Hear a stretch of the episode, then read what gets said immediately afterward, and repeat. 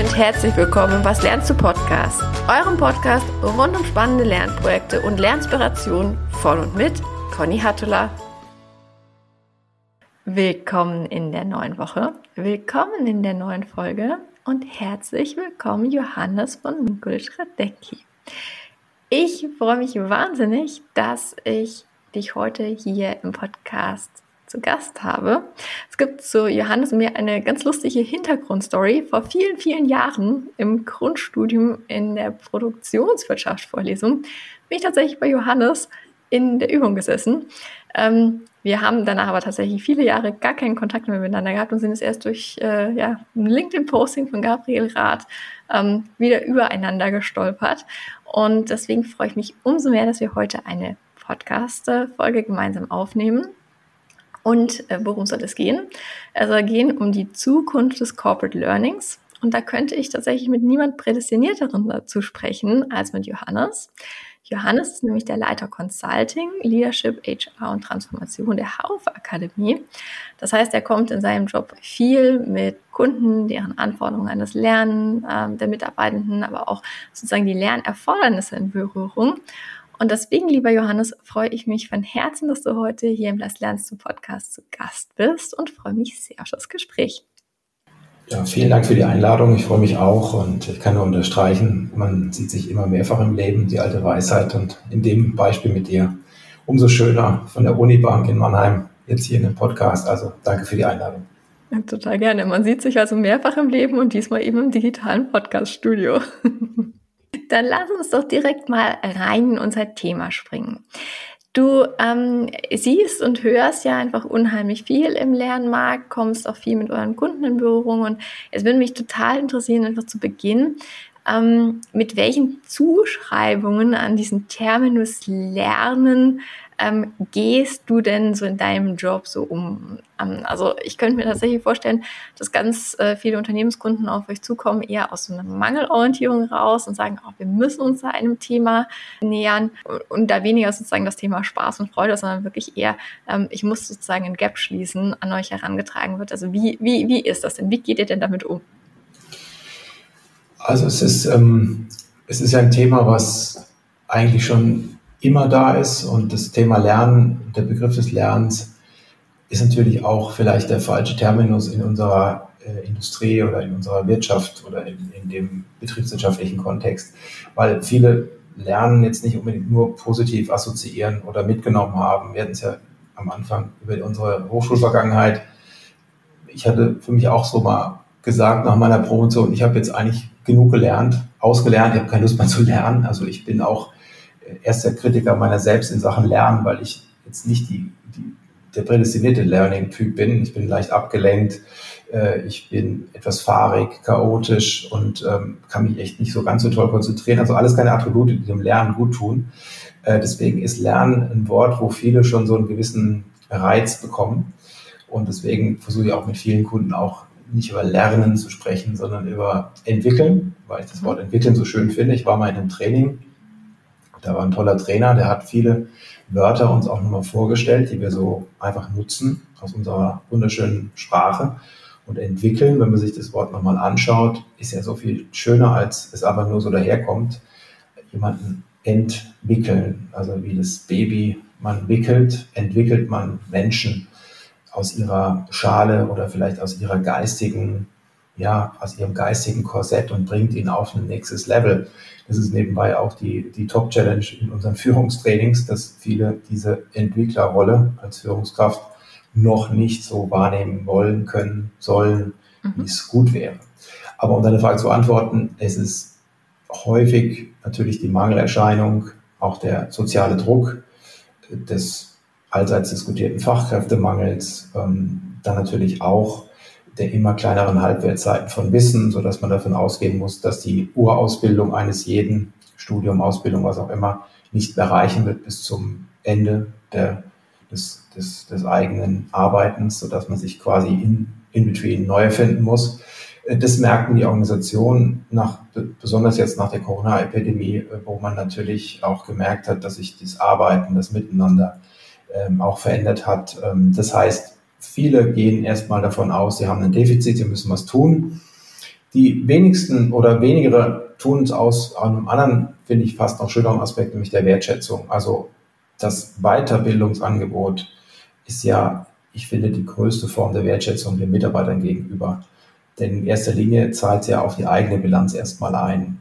Die, der indirekte Weg dann, dass es eine Organisation besser macht, ist natürlich die, die Hoffnung. Aber am Ende profitiert natürlich erstmal das Individuum und das hat was mit Wertschätzung zu tun. Ähm, auch die Zeit, die man dafür dann manchmal einräumt.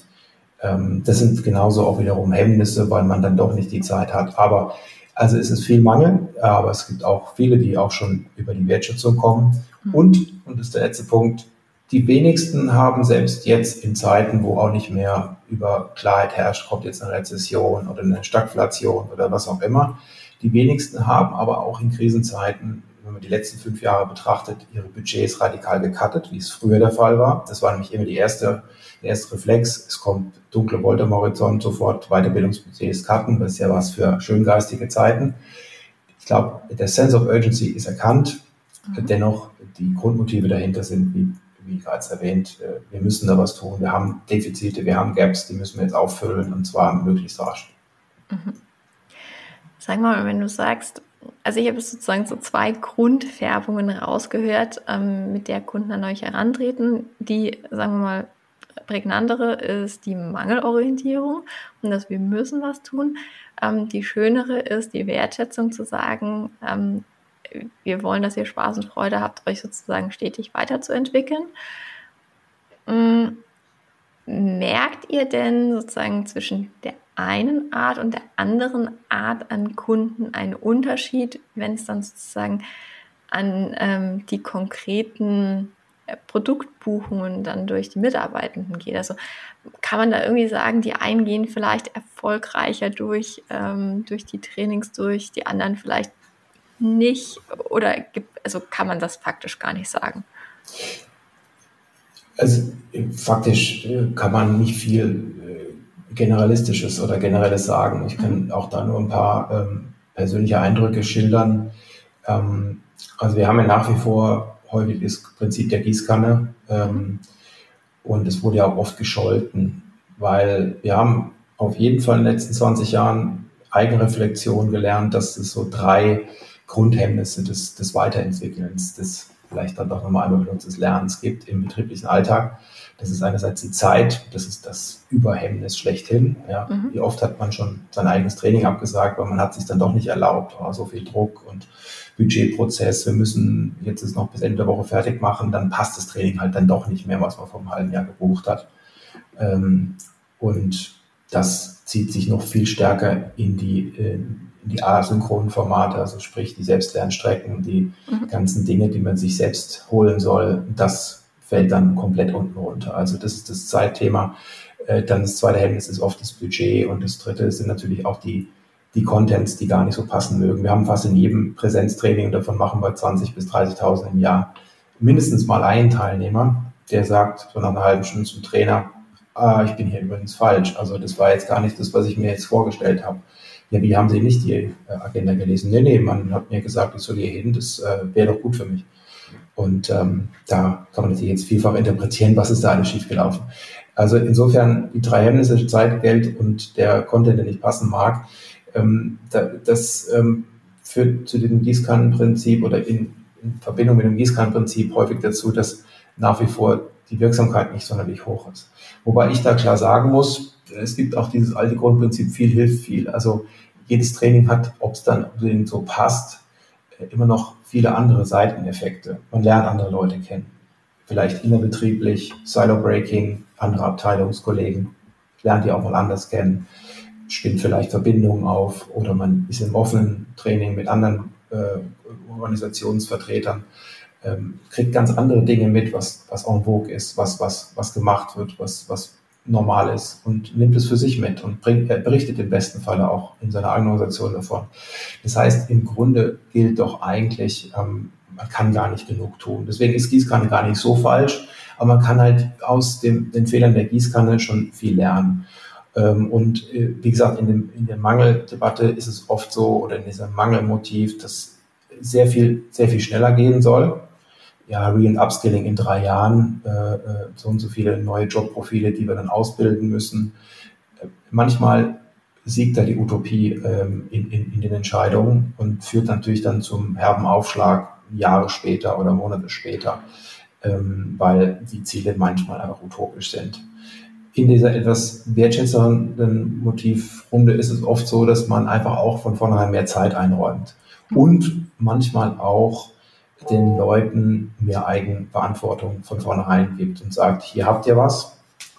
Ähm, und das könnt ihr jetzt mal im Dialog mit Experten, mit eurer Führungskraft, mit der Personalentwicklung erarbeiten, ergründen, was ist für euch gut, was hilft euch, wo wollt ihr überhaupt hin, vielleicht auch ein Coaching oder 360-Grad-Feedback und ähm, wirklich sich mit sich selbst zu befassen, ähm, mehr wirklich das Individuum anzusprechen und das dann auch wirklich zur eigenen Lernreise werden zu lassen. Das sind aber wirklich Dinge, die, die, die, die passieren manchmal, die sind nicht der Durchschnitt. Ähm, grundsätzlich ist aber so, wie auch vorhin erwähnt, ähm, man kann nie genug tun äh, und ob es dann immer passt oder nicht, ist dann auch nicht so interessant und wichtig. Äh, wichtig ist, dass man immer weitermacht und vor allem ein Fehlgriff in das Trainingsregal hat natürlich auch den Erkenntnisfortschritt. Das war jetzt nicht so relevant für mich, aber dadurch habe ich mir vielleicht überlegt, was anderes ist relevanter. Also hat man wieder was gelernt. Ich denke, wir müssen das Thema Lernen oder entwickeln oder äh, auf eine ganz andere Ebene stellen. Ähm, wir müssen wirklich die Leute vielfach viel mehr mit sich selbst beschäftigen lassen. Deswegen machen wir heutzutage auch vor jeder größeren Lernreise oder jedem größeren Curriculum einen Selbsttest ein Eigenassessment, denn viele Leute wissen gar nicht über sich Bescheid und vor allem nicht über ihre Lernpräferenzen, über ihren Methoden-Medienmix, der ihnen am liebsten ist. Ob man Podcasts am liebsten hört oder ob man am liebsten die, die klassischen Seminare bucht in irgendwelchen Hotels äh, oder ob man gerne die Video-Nuggets sich einzieht. Also deswegen, ähm, Selbsterkenntnis ist da das Wichtigste und wie der die dann kommt, über ein fehlgebuchtes Seminar oder ein richtiges oder über einen Trainer, den man toll findet, dem man dann folgt, hat jeder seinen eigenen Vibe, aber äh, den zu finden, das ist, glaube ich, eine der Kernbotschaften aktuell. Mhm. Das heißt, ich nehme es aus deiner Antwort mal mit. Zum einen, mh, die Unternehmen, die es gut machen, die einfach auch mit einer wertschätzenden Haltung an das Thema Entwicklung rangehen, die lassen ihren Mitarbeitenden zum einen mehr Zeit für die Lernreisen. Ähm, die haben stärkeres Interesse daran, dass die Lernreisen auch individueller sind, also auf die Person besser zugeschnitten.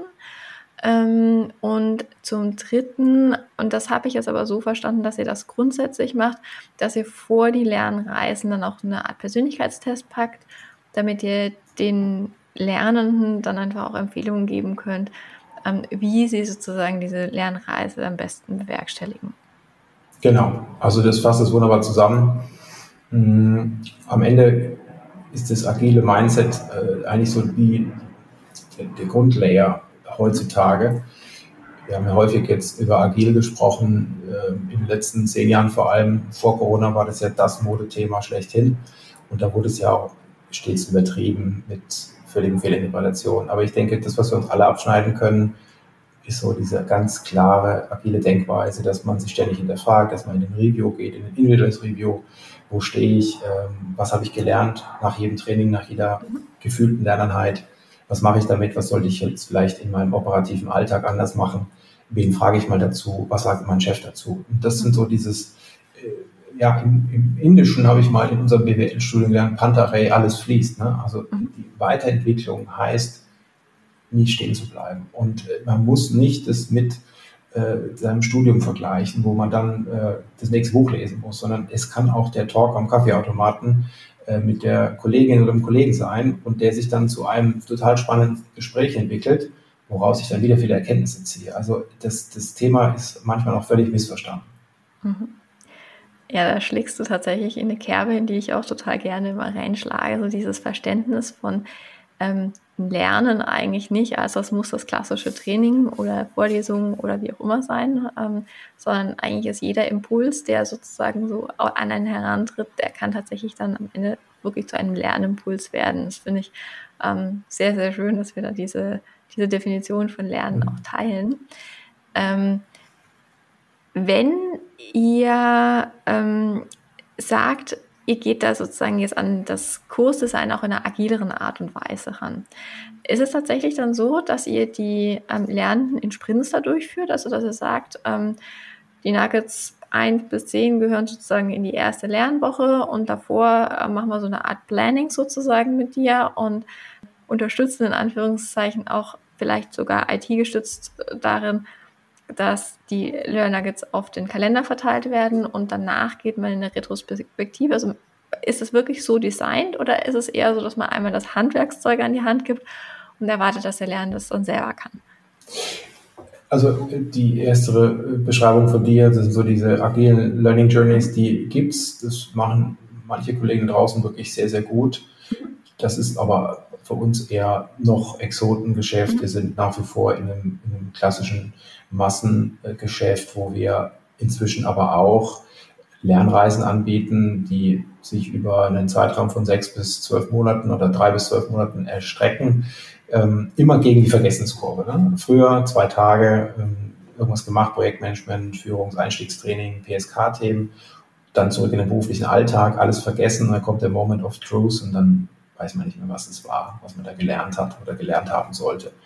Heutzutage will man diese Vergessenskurve brechen, äh, indem man halt einfach hinter eine, eine Präsenzstrecke dann ein, ein wiederkehrendes Element mit einem stündigen Webinar mit demselben Trainer setzt, äh, dann äh, in die Eigenverantwortung gegeben, ein paar Learning Nuggets, die dann halt passen, dann wieder äh, vielleicht ein Tagestraining im Review-Ansatz, was ist euch passiert in der Zwischenzeit, was sind Realthemen, die euch aufgefallen sind im Umgang mit euren Mitarbeitern, Kollegen, was auch immer das Thema ist. Also sehr case-orientiert, kollegiale Fallberatung gerne genutzt als, als Stilmittel. Dann gerne auch mal wieder einen Content haben, auch gerne mal wieder im geschlossenen Raum einen Tag. Mhm. Ähm, also insofern sind wir da so ein bisschen ähm, Orchestrator von, von wirklich längeren Zeitperioden. Ähm, dass wir jetzt voll agil das Ganze betreiben, das wird noch gar nicht so sehr nachgefragt, mhm. weil der Change von diesen abgeschlossenen zwei Tagen zu einem wirklichen längeren Reisesetup, äh, der ist schon groß genug für die meisten. Und vor allem eins muss man sagen, ähm, es geht ja im, es gibt so ein schönes Wort Spacing, es geht ja auch um die Eigen- Spacing-Kompetenz, dass man sich diese Zeiträume dann halt auch verteidigt oder schafft und die auch verteidigt. Und äh, das Invest in, in, in Weiterentwicklung ist deutlich größer, wenn man das ernsthaft betreibt. Das müssen die Organisationen auch erstmal einem zugestehen und auch die Chefs und auch die Führungskräfte. Ähm, da stoßen wir dann oft an Realitäten, weil man es halt bisher anders gewöhnt ist. Ähm, aber das ist klassisch ein soziologisches Thema. Wir müssen uns umerziehen. Äh, die Frage ist, wie, wie viel ist uns das wert? Und, und da sind wir auch in dieser Beratung immer wieder, äh, dass wir sagen, okay, der Kunde ist einfach noch nicht so weit, das ist aber auch nicht schlimm. Dann machen wir jetzt erstmal Evo Stufe 1 und die Evo Stufe 3 machen wir in drei Jahren. Das ist in Ordnung. Da hast du mir jetzt gerade ein schönes Stichwort geliefert, nämlich was das Thema Lernformate angeht. Das heißt, ich nehme es mal aus deiner Antwort mit, dass du dieses, sagen wir mal, verhältnismäßig klassische Training eigentlich nach wie vor das ist, was, oder auch das klassische Online-Training, sowohl Präsenz als auch Online, das ist, was gerade nachgefragt wird gar nicht sozusagen großartig neuere Formate, ähm, sondern eher also auch mit Blick darauf, dass Transformation Zeit braucht, ähm, auch in den Köpfen der Mitarbeitenden, da erstmal sozusagen ein kleiner Schritt vor dem nächsten gemacht wird. Aber ihr werdet euch ja sicherlich auch damit auseinandersetzen, was denn an sozusagen neuen, innovativen Formaten möglich wäre. Gibt es denn da irgendein Format, das ihr vielleicht sogar schon gerade testet, über das man sprechen kann? Und äh, zweiter Teil dieser Frage wäre, ähm, wie kommt ihr denn auf die Ideen für neue Lernformate? Also geht ihr irgendwie Trend-Scouting-mäßig an solche Themen ran? Was macht ihr da? Also wir, wir haben ähm, natürlich so das klassische wirtschaftliche Dilemma. Wir haben so ein Cash-Cow-Business, das ist unser klassisches, äh, wie du es gerade ansprachst, äh, Präsenz- und auch äh, Lobgeschäft. Also ob wir das jetzt im Parkhotel irgendwo durchführen oder über mhm. einen Digitalkanal, ist nicht egal, weil es ist ein Riesenunterschied. Wir erleben auch gerade eine Riesenrenaissance des Präsenztrainings, mhm. weil viele Kunden vielleicht dann auch selber für sich feststellen, oh je, also digitale Nummern, so nach drei, vier Stunden, brutaler Abfall der Aufmerksamkeitsspanne. Dann das klassische zweite Thema, die meisten machen irgendwann die Kamera aus oder vielleicht gar nie an und sind dann irgendwie mit 10.000 anderen Themen parallel beschäftigt. Das heißt, jemanden wirklich äh, voll im Geiste zu haben, das schafft man ähm, entweder durch gute Erziehung, gute Digitalerziehung, aber das kriegt man bei den wenigsten hin, weil sie einfach auch so im Druck sind. Sie kriegen es auch für sich selber nicht durchgesetzt. Oder halt im abgeschlossenen Raum, im Hotel oder in den eigenen vier Wänden, wo die Leute dann halt es nicht so wagen, parallel zu tippen und Handy zu machen und Gedöns. Also insofern, Präsenz ist für uns natürlich aktuell erstaunlich am Wachsen. Mhm. Hätten wir nicht gedacht, dass es so stark wächst. Ähm, da haben wir, glaube ich, die Hausaufgaben auch ganz gut gemacht. Wir haben wirklich eine gute Qualität an Trainern, eine große Datenbasis und äh, große Basis an Trainern. Mhm. Und ähm, das passt. Aber trotzdem, wir müssen natürlich auch uns als Innovationsleader darstellen. Das ist für uns auch ein Gebot.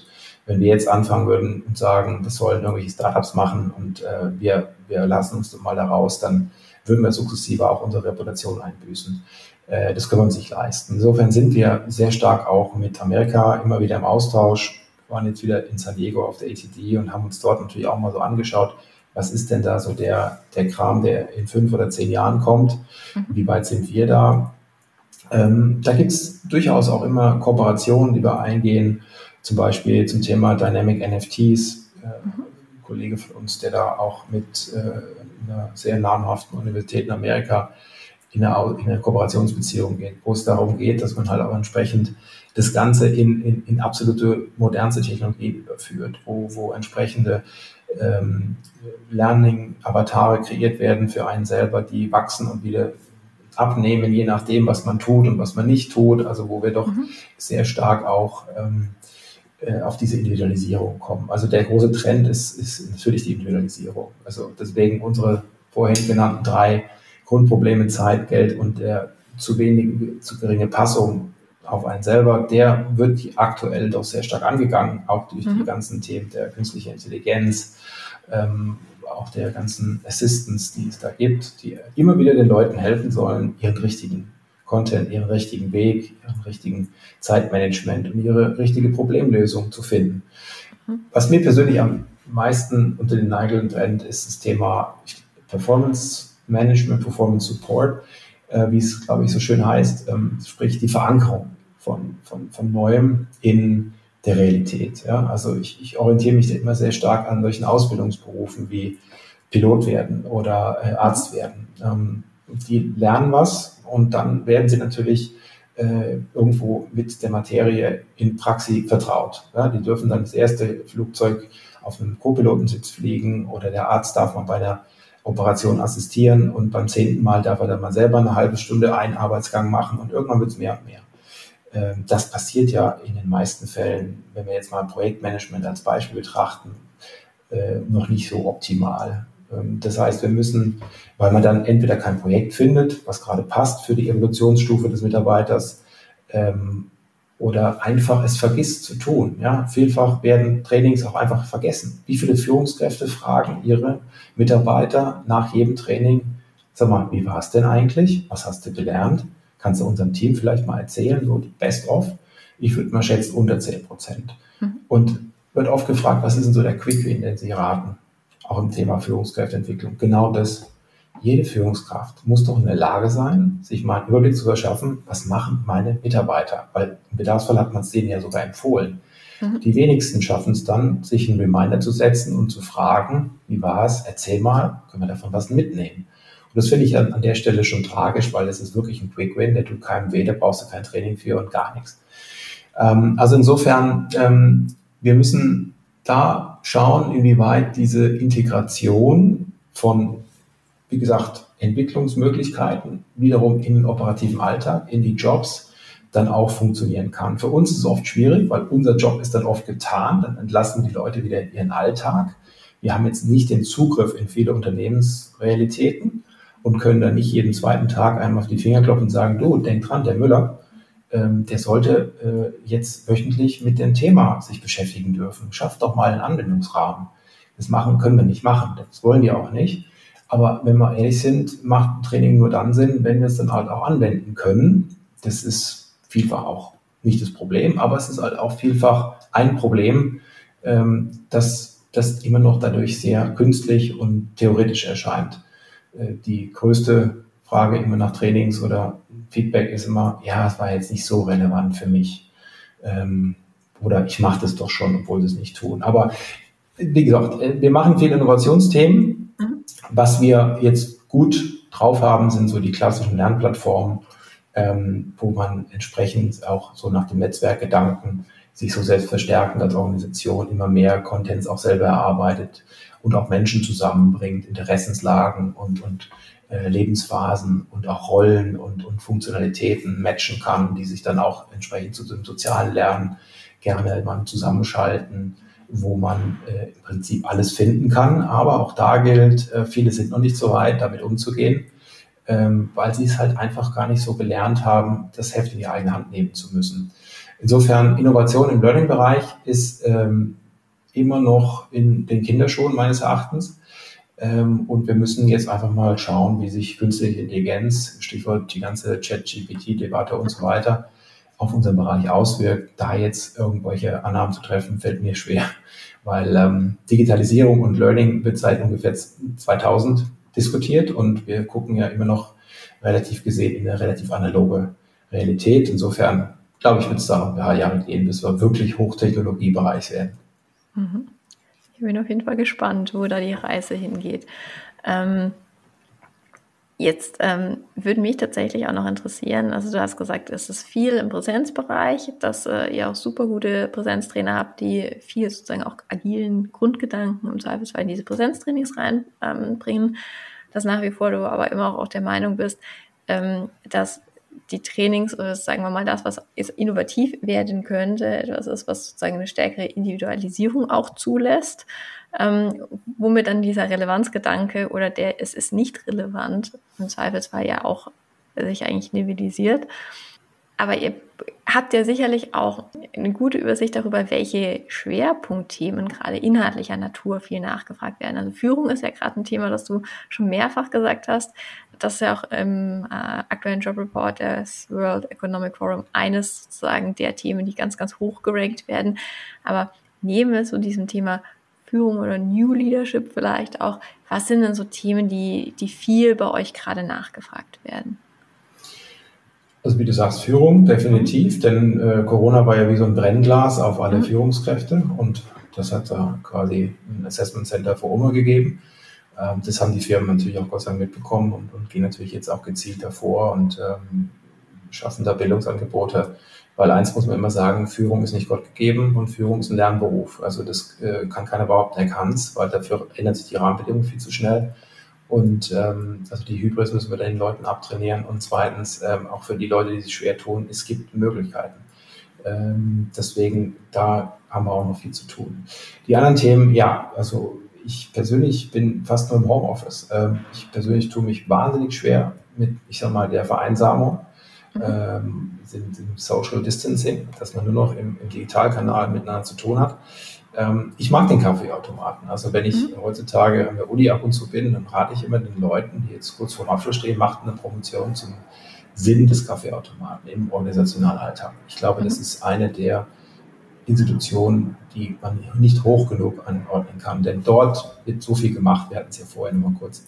Das ist halt einfach dieses Ineinander reinlaufen und dann in Themen reinkommen. Und dahinter steht einfach dieses Thema Austausch, soziales Lernen und auch vielleicht schon Zusammenarbeiten ähm, das müssen wir den Leuten auch beibringen, dass es auch Lernen ist. Das ist für viele dann auch so echt cool. Und das ist auch cool. Ja, es ist so einfach, es tut keinem weh. Man muss jetzt nicht irgendwie über eine Hürde springen, sondern man muss mhm. einfach ein bisschen offen sein, vielleicht auch ein bisschen nett sein, man muss auch zuhören und dann hat man schon viel gewonnen. Ähm, und insofern ähm, ist da noch einiges an Nachholbedarf, was für viele Menschen dann doch als selbstverständlich herkommt.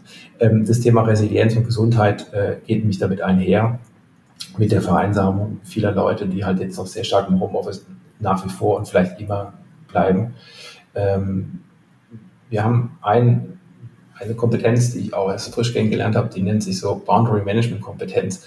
Die mhm. sollten alle sich mal merken, die auch Kinder und sonstige Themen haben. Und es geht darum, dass man früher ist man zur Arbeit gefahren war dann vielleicht im Stau, hat sich geärgert, hat im Radio was gehört, einen Podcast oder einfach nur in den Stau geblickt und gar nichts gedacht. Dann ging man zur Arbeit, hat vielleicht einmal mit seiner Ehefrau telefoniert äh, und dann hat man gearbeitet und abends fuhr man wieder zurück.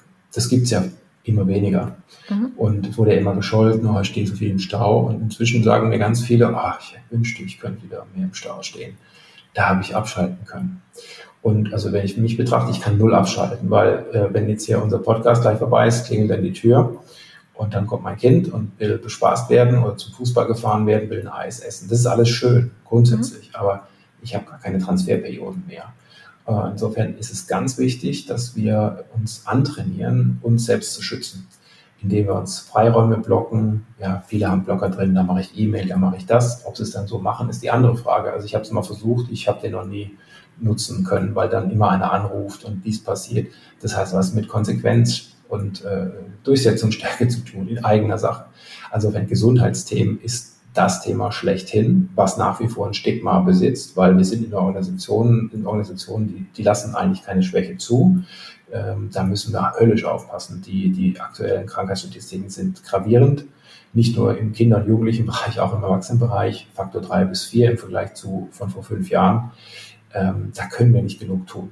Also da geht es auch darum, dass der C-Level wirklich mal ähm, hier auch entsprechende Aussagen trifft und auch motiviert, auch sich ebenfalls mal zu Schwächen zu äußern, zu zeigen. Ähm, da gibt es viel zu tun, da haben wir viel im Angebot, da wird viel nachgefragt, ähm, aber kulturell ist es häufig noch nicht dort, wo es sein sollte. Und schlussendlich, mein Lieblingsthema ist sicherlich das Thema Projektmanagement, mhm. ist eine Arbeitsform, die ich unglaublich gerne mag, sehr geschätzt habe in meinem Leben bisher immer, ähm, wo viele Organisationen auch Gott sei Dank jetzt immer stärker auch reingehen, hm, weil auch dort sehr viel von dem Agilen sich wiederfindet. Es ist ja nicht nur das agile Projektmanagement, sondern das Projektmanagement an sich ist ja schon in gewisser Form agil, kurze Iterationen, äh, Reviews und, und sehr konsequent und sehr transparentes Vorgehen. Ähm, und da ähm, ist halt so, wenn du nicht wie ich jetzt irgendwie fünf Hardcore-Beratungsjahre durchlebt hast, die nicht nur Spaß waren, ganz im Gegenteil, aber wo man dann halt dieses so sehr äh, ja, klare Wissen reingeprügelt bekommt, sondern wo man das jetzt erst im Nachhinein lernt. Ähm, da kann man eine Menge machen über Trainings, ähm, aber da geht es, wie gesagt, auch um das Thema Performance Support, dass man dann auch die Anwendungsmöglichkeiten im Unternehmen bekommt. Wir haben tolle Kunden, die das seit Jahren mit uns machen, wo wir wirklich auf eine tolle Geschichte zurückblicken können. Ähm, und ich bin froh, dass die Arbeitsform immer mehr an Bedeutung gewinnt. Das mag jetzt so antiquiert herkommen, aber ist es nicht, weil die meisten arbeiten nach wie vor in dieser Konkurrenzsituation Linie versus Projekt. Und da ist häufig noch gar nichts klar. Und deswegen kann ich jeden nur motivieren, für diese Arbeitsform noch mehr für sich zu gewinnen. Ich hatte nämlich abschließend gesagt nochmal an einen AXA-CEO, ich war früher mal bei der AXA, der dann für sich das Ziel rausgab, in AXA Deutschland in fünf Jahren arbeiten wir 70 Prozent in Projektarbeitsform. Fand ich ein schönes Ziel, habe ich so nicht mehr gehört. Ähm, aber das zeigt, dass auch das Thema es lohnt, trainiert zu werden, ausgebildet zu werden. Denn die Leute werden bestimmt nicht dümmer und arbeiten bestimmt nicht ineffizienter danach. Mhm. Ich habe das aus dem, was du gerade ähm, erzählt hast, ganz äh, zentral nochmal dieses Thema Boundary Management mitgenommen. Den Begriff in der Form kannte ich tatsächlich jetzt auch noch nicht, aber ähm, es macht total Sinn, was du sagst, dass man da auch wirklich das sozusagen systematisch auch nochmal lernt. Ähm, ich habe jetzt auch nochmal mitgenommen, dass also dieses ganze Thema Health, Wellbeing und sagen wir mal nachhaltig auch performant sein zu können, ähm, dass das Themen sind, die euch da gerade sehr beschäftigen, ähm, sozusagen mit äh, Trainingskonzeption beziehungsweise auch Nachfrage von Kundenseite. Ähm, das finde ich als ehrlicherweise wirklich auch ein gutes Zeichen, dass sowas nachgefragt wird ähm, was ja einfach auch heißt, dass die Dringlichkeit so nach und nach dann auch äh, in den Köpfen ankommt. Und das ist ja bekanntlich der erste Schritt.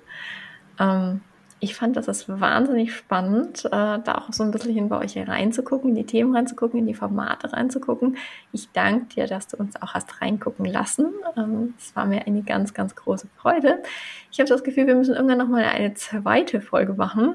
Ähm, ich habe nämlich noch ganz viele Fragen auf äh, dem Zettel, aber ich glaube, das ist wirklich was inhaltlicher Natur besser für eine zweite Folge. Super geil. Und ähm, ich würde jetzt sagen, wir machen an der Stelle einen Cut, damit du auch im Sinne des Boundary Managements vielleicht doch nochmal fünf Minuten durchschnaufen kannst. ja, vielen Dank, das ist gut. Vielen Dank, dass ich da sein durfte. Sehr, sehr gerne. Bis ganz bald, Johannes. Bis bald. Ciao.